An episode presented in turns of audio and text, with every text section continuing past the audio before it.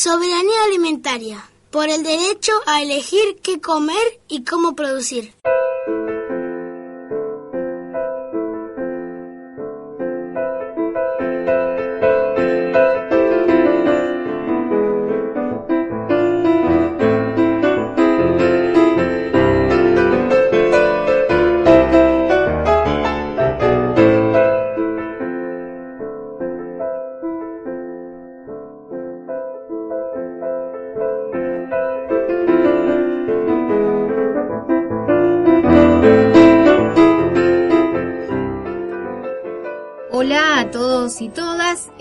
Estamos en un micro más sobre soberanía alimentaria y comunicación comunitaria.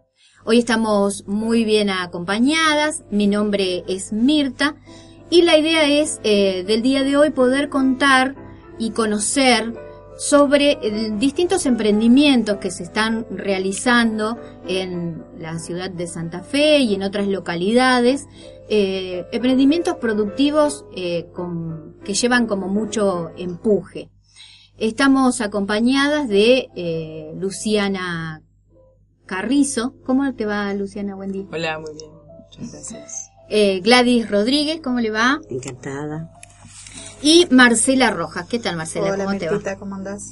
Bueno, a mí me gustaría que nos contaran, eh, Gladys, si querés empezar, eh, cómo es tu emprendimiento, en qué consiste, cómo se llama. Bueno, eh, mi emprendimiento se llama El Convite. Eh, me dedico a hacer dulces y conservas, saladas, encurtidos también. Bueno, después nos vas a explicar de eso, porque es una palabra extraña ah. para mí. bueno, eh, Luciana, ¿y vos cómo, qué producís? Bueno, nosotros tenemos una producción de plantas aromáticas, eh, una huerta también este, de actividad así orgánica y bueno, plantas, plantas y plantines, eh, ramitas de hojas frescas o plantitas de distintos tamaños. ¿Y Marcela? Eh, hola, eh, mi emprendimiento es Arroyo Lense, me dedico a hacer conservas dulces y saladas. Muy bien, eh, ¿en qué lugar producen, Gladys? yo en una cocina comunitaria al norte de la ciudad, en Santa Fe. Este, lo hago en forma artesanal y produzco dos veces a la semana. ¿Por qué recalcas eso de dos veces a la semana? ¿Eh? Porque es mi forma de trabajar. O sea, yo, ya produzco y ya después me dedico a comercializar los demás días. Bien. Bueno, nosotros estamos en el kilómetro 19 de la ruta 2 en Montevera, o sea, saliendo del pueblo unos 3 kilómetros más al norte. Este, tenemos ahí un pequeño espacio donde bueno, tenemos algunas plantas madres y un pequeño invernáculo o invernadero donde hacemos la multiplicación. Y ahí trabajamos este, full time, o sea, todo el tiempo que podemos, mañana, tarde, sin horario, este, cuando el tiempo nos deja entrar, cuando el tiempo nos deja salir. Eh, bueno, así, o sea, especialmente este, los días de semana. Los fines de semana nos dedicamos a la venta. Marcela. Eh, yo produzco en la cocina de mi hogar, está habilitada por la oficina de acá de la zona. Eh, y mi producción también es casera y es depende de cómo se va moviendo las ventas en la producción. A veces se mueve un poco más los dulces, a veces las cosas saladas. Bien. Bueno, cometí el error de no haber presentado a mis dos compañeras también, a Gaby Herredero y a Cecilia, que, eh, bueno, también acompañan este proyecto de comunicación y de soberanía alimentaria. Em, a mí me gustaría saber ustedes eh, ese, esa producción que tienen. ¿Es la misma producción que uno puede encontrar en un supermercado o es diferente y en qué sentido es diferente? Bueno, nosotros intentamos hacer la, una alternativa distinta. Este, la propuesta de ser algo orgánico tiene toda una, este, una conciencia de bueno, el respeto por la naturaleza, de sus ciclos, de sus ritmos y la, salud, ¿no? incluso el respeto por la comunidad, por nuestros, nuestros, nuestros hermanos, nuestra, la, la- la sociedad, digamos, ¿no? La propuesta de, de vender eh, plantas sanas, saludables y que ayuden a vivir sanamente. digamos.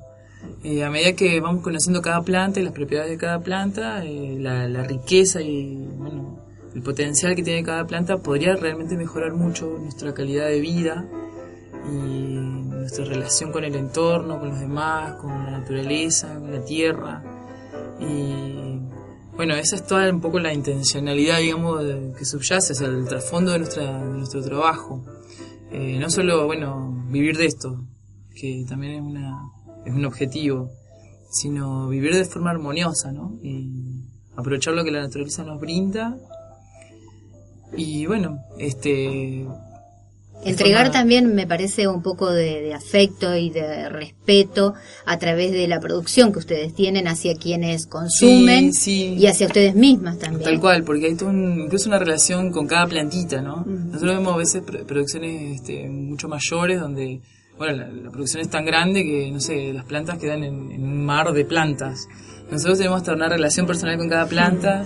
Incluso en el momento de venderla, yo sé qué, planta es la que se está yendo. Hasta a veces, hasta me cuesta venderla. Tenía un cariño con esta planta. Y, Yo la vi crecer. Yo la vi nacer, yo la vi despuntar y bueno.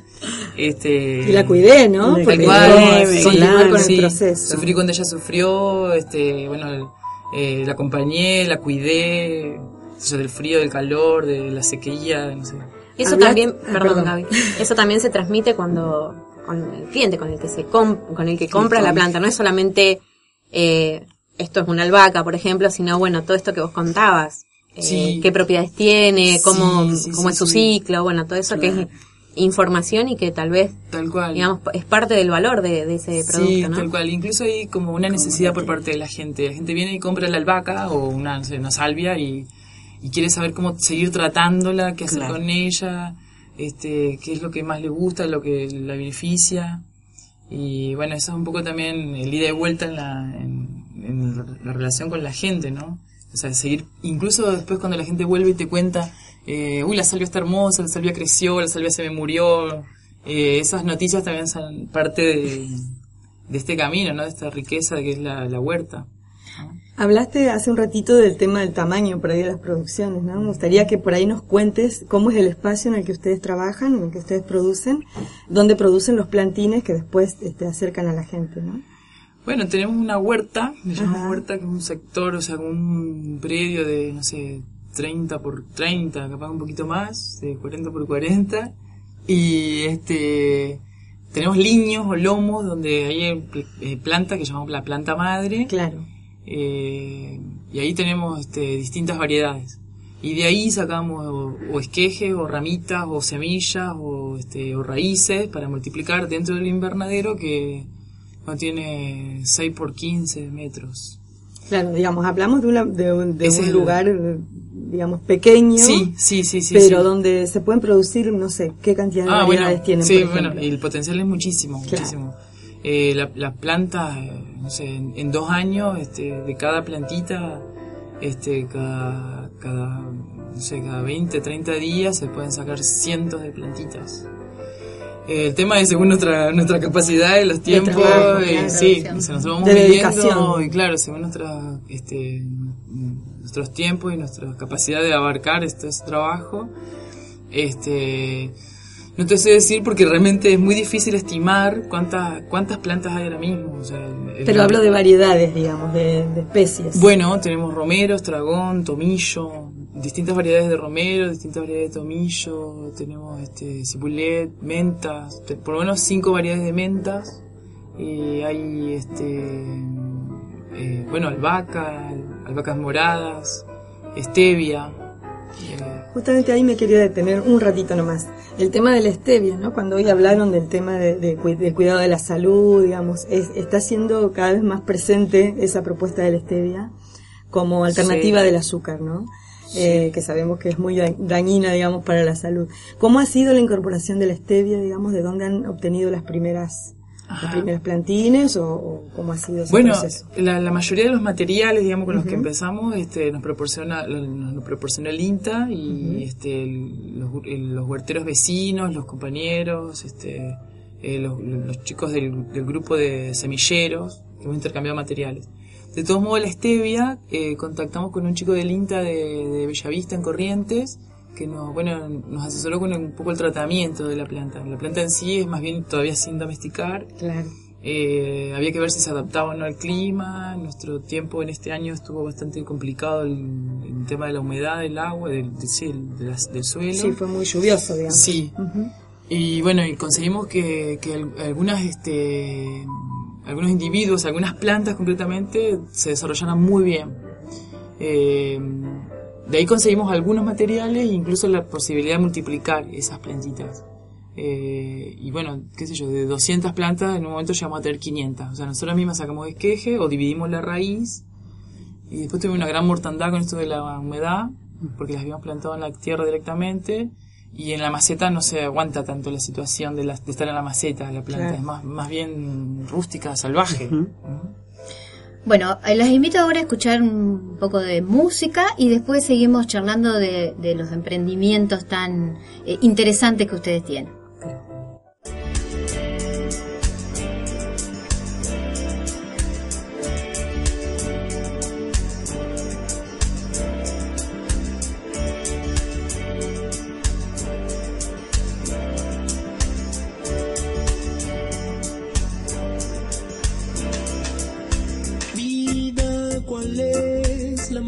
Magia de nacer y perecer? Vida, ¿cuál es la magia de nacer y perecer?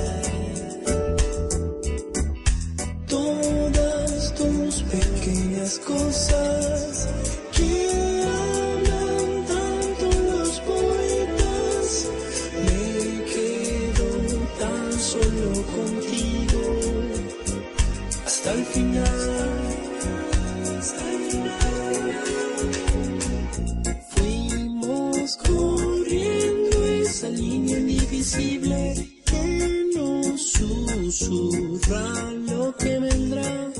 Fuimos corriendo esa línea indivisible.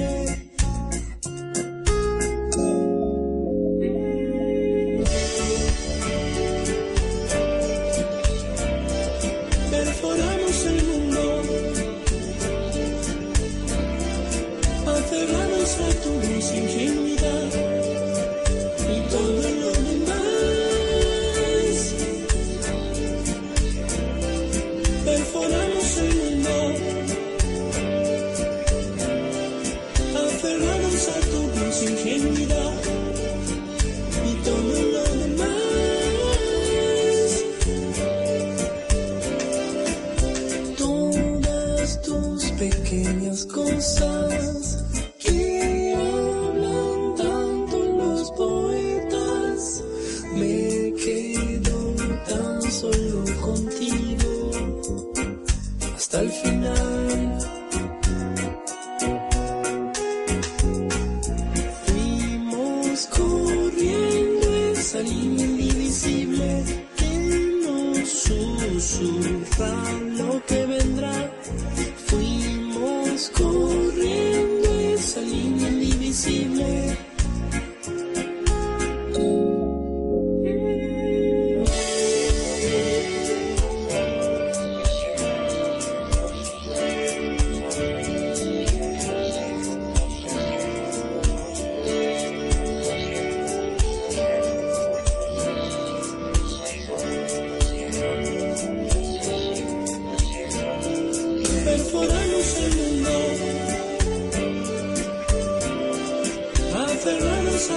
A tu dulce ingenuidad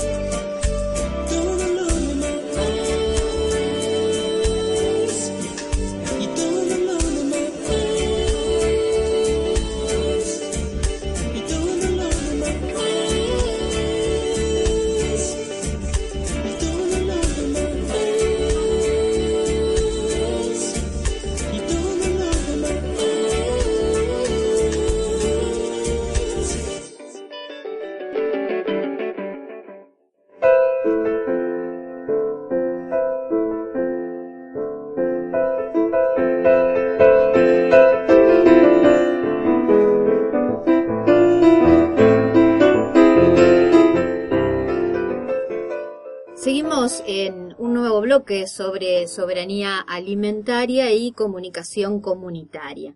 Estábamos compartiendo el relato de estas tres mujeres que llevan adelante eh, distintos emprendimientos. Luciana Carrizo recién nos estaba contando sobre el tema de su producción de plantas aromáticas, pero me gustaría ahora que tanto Gladys como Marcela eh, ellas producen conservas y dulces. Bueno, ¿qué, le otorgan ustedes a, la gente que consume sus productos? Eh, ¿Qué le otorgan de ustedes? Ese cuidado, cómo eligen el fruto que van a, conservar o, o, el alimento que van a conservar. Eh, mira, eh, yo trabajo con frutas de estación, sin agrotóxicos. O sea que trato de, de tener ese cuidado con la gente y lo hago, lo doy a conocer cuando lo comercializo. Este, sin aglutinante, sin colorantes, en forma artesanal. Sea que es un producto, yo, es un producto bueno, rico y, y natural y que cumple con las normas del código alimentario también, que es esterilización y pasteurización. ¿Qué pasa cuando no conseguís alguna de, los frutos que vos comercializás? ¿Dónde, ¿Dónde los buscás? ¿Cómo, los, ¿Cómo tratás de conseguir para mantener tu stock? Y tengo mis contactos. Yo sé que, por ejemplo, Marcela tiene citrus. Entonces me conecto con ella y ya le digo cuando tengas tal cosa, yo te la voy a comprar. O sea, voy a hacer una cadena, eh, cosa de tener siempre fruta. Fruta de estación siempre hay. Claro, sí. ¿Mm? En la época del citrus está el citrus y después en la época de las manzanas ya tengo la persona que me vende las manzanas o los higos, por ejemplo, en, en verano. O las calabazas. O las calabazas. Cosas tan ricas con O las calabazas. O los ajíes, por ejemplo, que los cultivo yo misma. Los ajíes picantes los cultivo en la huerta y bueno, en la época de cosechar, cosecho y envaso. Bien. Marcela. Bueno, lo mismo que la compañera, acá yo soy de acá de Arroyo Leye. Eh, hay muchas plantas, mucha variedad de citrus. Eh, también se, se, cultiva la batata, el zapallo, la calabaza. Eh, tratando también de usar frutas sin agroquímicos. Eh, y tener una variedad de dulces, digamos, principalmente eh, con su fecha de elaboración y vencimiento, los frascos se pasteurizan también. Eh, Eso todo, perdón, Marce, son como aprendizajes que también han ido haciendo para poder elaborar las conservas, ¿no? Eso de saber en qué momento, no sé, hervir los frascos o hasta qué punto hacer el tema de los dulces o demás, ¿no? Sí, hemos recibido distintas capacitaciones eh, acá en la zona, eh, de la Subsecretaría de la Nación, eh, hace del 2005, donde, bueno, ya donde fuimos aprendimos, aprendiendo un montón de cosas, donde, mm, bueno, había que... De, se vuelca en el producto. Sí, claro.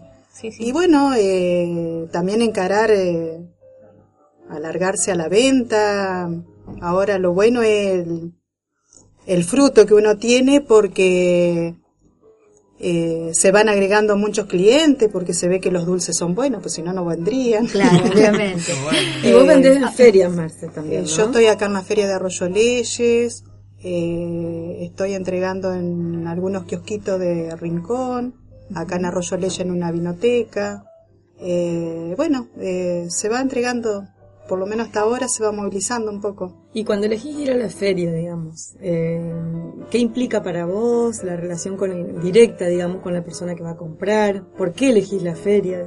Eh, la feria porque más allá que uno se relaciona con la gente, también podés contar un poco, yo no soy mucho de hablar, eh, pero... O sea que ahora estás recontenta, Sí, estoy contenta. Parecía. Eh, por ahí explicarle a la gente que son productos artesanales, eh, Aparte, te, a mí me emociona eh, que viene, tengo clientes ahora que, eh, que vienen especialmente, por ejemplo, a buscar el dulce de pomelo. Por ejemplo, Por que es como una creación Entonces, propia. claro, claro, que porque no consiguen sí. otro que, que lo probar que otro haga el mismo dulce que vos haces. A eso no sé a qué se re- pero por ejemplo, Sí, ¿qué que te es un poco la característica esta de, Claro. lo, de lo casero. De lo casero. Sí, de lo casero. Y sí, también que viene gente, perdón Ceci, Sí, sí. que viene y te dice, me mandó fulano a buscar el dulce que vos hacés. Esa, esa recomendación, ¿no? De que Sí. cuando uno le gusta algo Sí, quiere sí. compartirlo con otro y porque está entendiendo todo el amor que le está poniendo también quien produce, ¿no? Sí. Desde el lado del consumidor. Yo creo este que sí, porque eh, lo que uno le pone también es, eh, tratar de ser lo más higiénico que uno puede. Eh, bueno, hicimos curso de manipulación, libreta de sanidad. Más allá que uno hace esos cursos, tener la, la prioridad en la casa de, de hacer las cosas bien, digamos. Y además tenés una proveedora de materia prima, este, como en casa, sí. Tu Sí. mamá tiene muchos cítricos, Mi mamá ¿no? tiene cantidad de citrus, naranja, mandarina, pomelo, limones, higos, durazno. eh, Ah, tenés una producción gracias a Dios una variedad de cosas. Eso es un tesoro, Un ¿no? tesoro. Sí, Es totalmente. Quinotos. Así que sí, la verdad que sí. Eh, es lindo también eh, haber aprendido a poder eh, utilizar lo que uno tiene también. Exactamente. Claro. Sí, sí. ¿Y la experiencia de usted, Gladys, en ferias? Eh, mira, nosotros empezamos ya hace como cinco años en la Feria de las Cuatro Vías en Santa Fe, con un proyecto del INTA y la universidad. Y mm, primero era como una vidriera, algo desconocido que fue a esa feria de una feria franca. Y bueno, fuimos mostrando nuestros productos, ganando el espacio, porque era algo diferente. Y, Claro, ahí este, se comercializa básicamente frutas, y frutas verduras. y verduras del mercado de acá de. Santa Fe, abastecedor. Claro, usted llevaba envasados. Nosotros envasados. Y mm, teníamos un señor que llevaba verduras orgánicas también. Y bueno, era algo diferente. Así que tuvimos que hacer el espacio, dándole a conocer al vecino de feria. Y bueno, fue, eh, hasta que nos aceptaron. y ahora nuestro puesto es, eh, siempre va gente a charlar, a preguntar, a, a comprar. Este, Ya son re famosos. Somos Madre. re famosos. Un puesto de intercambio de saberes. De saberes, sí, la gente pregunta y, bueno, tal cosa queremos saber, bueno, no la tengo acá, pero te la traigo. Este, así que se hizo muy ameno, tenemos gente m- macanuda que siempre va a comprar, ya tenemos la clientela. Y después estamos en otra feria también, que es a los sábados a la tarde, este, eh, la feria de la ciclovía. También, ahí empezamos hace poco. Pero es un lugar muy ameno donde uno va intercambiando saberes, como dice ella, este, y dando a conocer lo que uno hace, desde, desde el inicio hasta eh, el envase del producto. Gladys, una cosita que estaría bueno rescatar, digamos, desde cómo comenzaste hace algunos años eh, en aquella experiencia en la granja agroecológica La Verdecita. Empezamos haciendo cursos hace un montón de años, este, sobre distintos temas. Bueno, yo elegí este, en este me quedé, en este grupo. Y este, hice cursos con Incupo también sobre eh, dulces y encurtidos. Incupo es una organización de reconquista. Es una organización de reconquista que hace muchos talleres. Bueno, yo fui a un taller allá sobre transformación de frutales eh, en jugos, en dulces, en jaleas. Este, muy rica la experiencia. Y bueno, eso después lo fui este, volcando yo a lo que yo quería hacer. Y también hice curso con la Escuela Superior de acá de Santa Fe, este, sobre conservas. Este, O sea que eso, todo eso le es como que le vas dando seriedad a esos productos y, Exacto. y me imagino que ahí también está el contacto diferente con el cliente, ¿no? Esto, como decía Marce, o incluso eh, estimo que te debe pasar a vos, Luciana, en esto de poder explicar a la gente desde el comienzo, ¿no? O sea, ustedes en las conservas desde que pelan la fruta, por decirlo de una manera, sí. o vos eh, desde que hacen la semilla o multiplican la planta.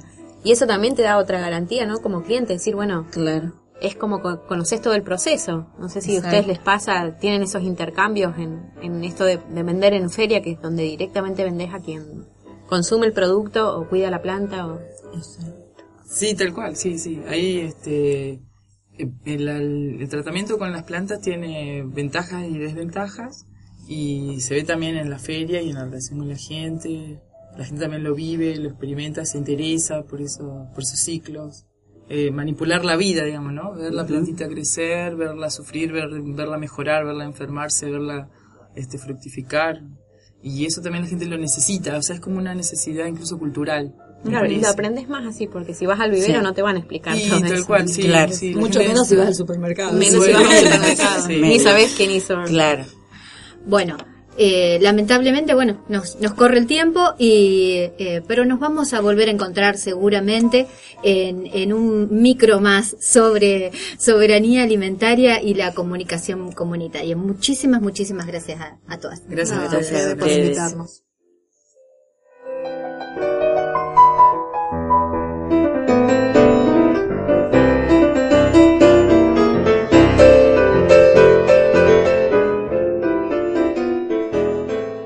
Es una producción de Pro Huerta de Inta Montevera y FM Voces de la Costa Arroyo Leyes, FM Chalet Santa Fe, FM Frecuencia Integrada Ángel Gallardo Santa Fe.